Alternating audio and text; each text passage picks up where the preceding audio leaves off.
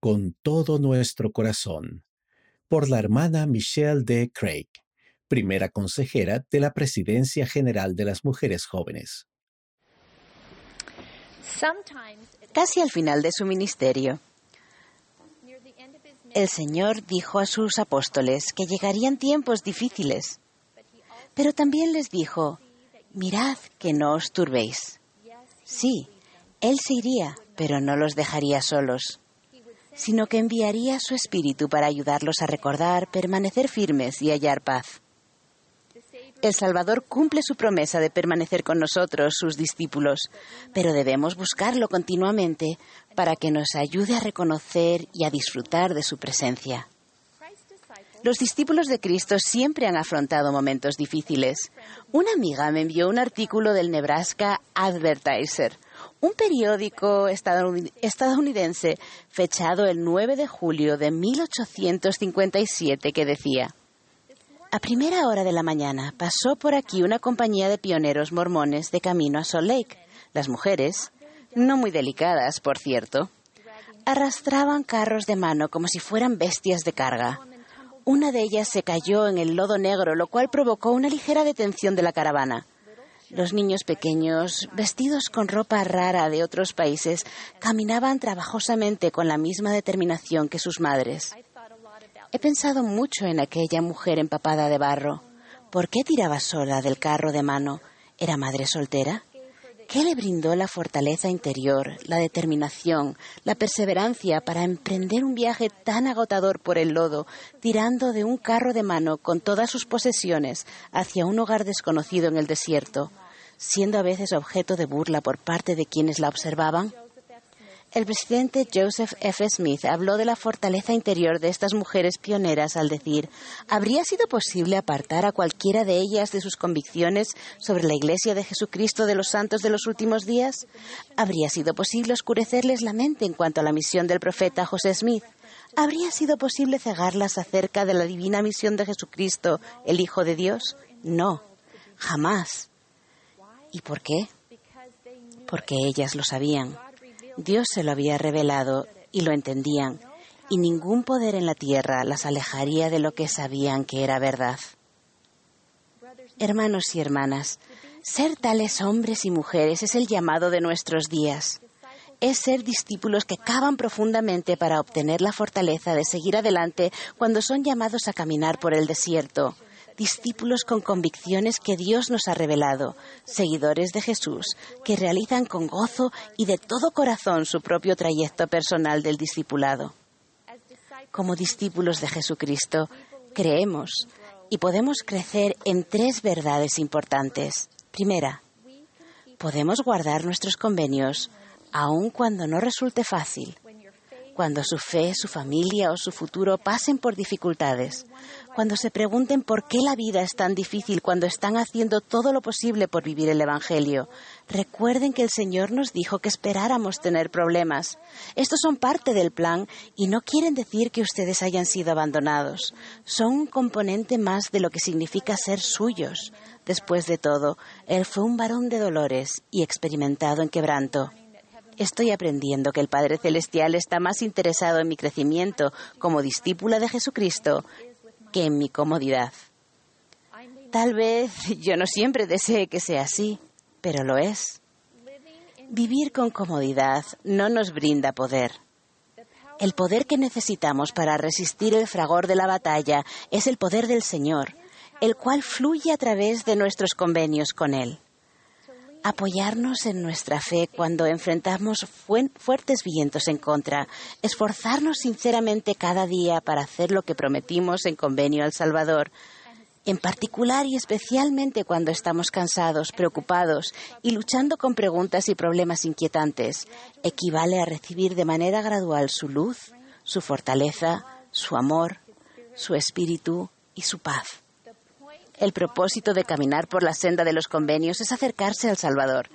Él es el objetivo, no nuestro progreso perfecto. Esto no es una carrera y no debemos comparar nuestro trayecto con el de otras personas. Además, incluso cuando tropezamos, Él está allí. Segundo, podemos actuar con fe. Como discípulos de Jesucristo entendemos que la fe en Él requiere acción, sobre todo en tiempos difíciles. Hace muchos años, mis padres decidieron poner alfombra nueva en la casa. La noche antes de que llegara la nueva alfombra, mi madre pidió a mis hermanos que retiraran los muebles y arrancaran el, alfombrado de los dormitorios para poder instalar el nuevo. Mi hermana Emily, que entonces tenía siete añitos, ya estaba dormida. Así que mientras ella dormía, ellos retiraron en silencio todos los muebles de su habitación excepto la cama y también sacaron la alfombra. Bueno, como a veces lo hacen los hermanos mayores, decidieron gastarle una broma. Sacaron el resto de sus pertenencias del armario y quitaron todo lo que tenía colgado en la pared, dejando la habitación vacía. Luego escribieron una nota y se la pegaron en la pared. Querida Emily, nos hemos mudado. Te escribiremos en unos días y te diremos dónde estamos. Con amor, tu familia. Bueno, a la mañana siguiente, como Emily no bajó a desayunar, mis hermanos fueron a buscarla. Y allí estaba, triste y sola detrás de una puerta cerrada. Emily reflexionó acerca de esta experiencia años más tarde. Me quedé destrozada. Pero, ¿qué habría pasado si solo hubiera abierto la puerta? ¿Qué habría escuchado? ¿Qué habría olido? Habría sabido que no estaba sola habría sabido que me amaban de verdad. Nunca se me pasó por la cabeza hacer algo con respecto a mi situación. Simplemente me rendí y me quedé llorando en mi armario. Si tan solo hubiera abierto la puerta. Mi hermana hizo una suposición basándose en lo que veía, pero no era un reflejo de cómo eran las cosas en realidad. ¿No es interesante que nosotros, al igual que Emily, podemos sentirnos tan agobiados por la tristeza, el dolor, el desánimo, la preocupación, soledad, ira o la frustración, que ni siquiera se nos ocurre hacer algo como abrir la puerta? ¿Actuar con fe en Jesucristo?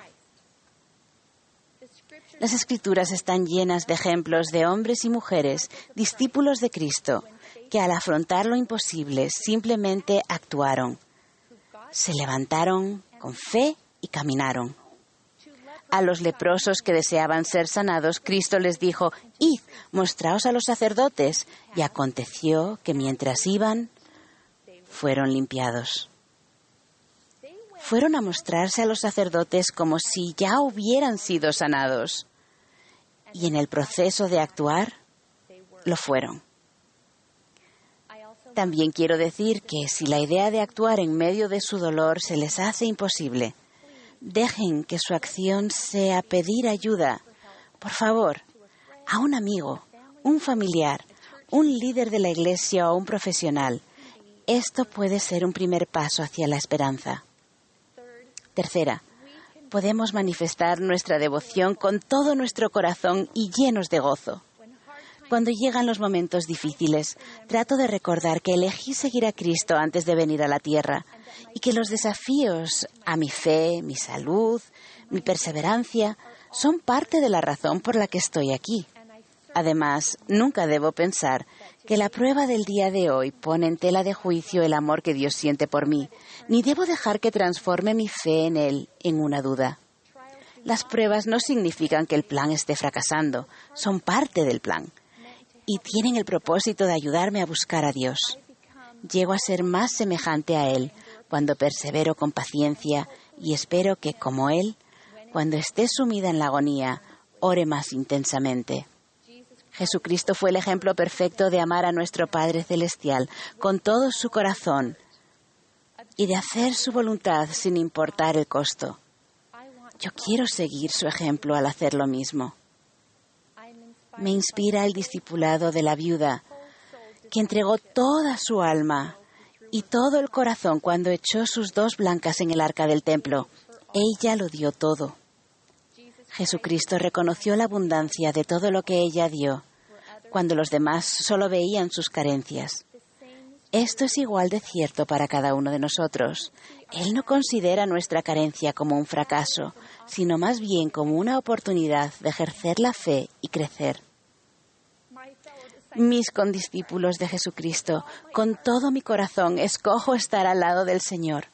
Elijo estar con sus siervos escogidos, el presidente Russell M. Nelson y sus compañeros apóstoles, porque hablan en su nombre y son los mayordomos de las ordenanzas y los convenios que me unen al Salvador.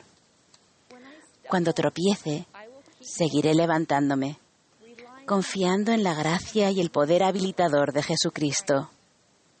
Permaneceré en mi convenio con Él y trabajaré para responder mis preguntas por medio del estudio de la palabra de Dios, la fe y con la ayuda del Espíritu Santo en cuya guía confío.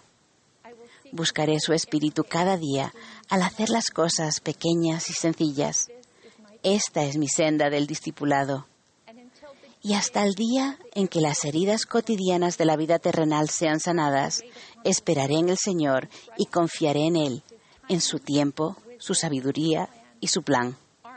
Deseo ir del brazo con ustedes y estar con Él para siempre, con todo mi ser, sabiendo que si amamos a Jesucristo con todo nuestro corazón, Él nos da todo a cambio. En el nombre de Jesucristo. Amén.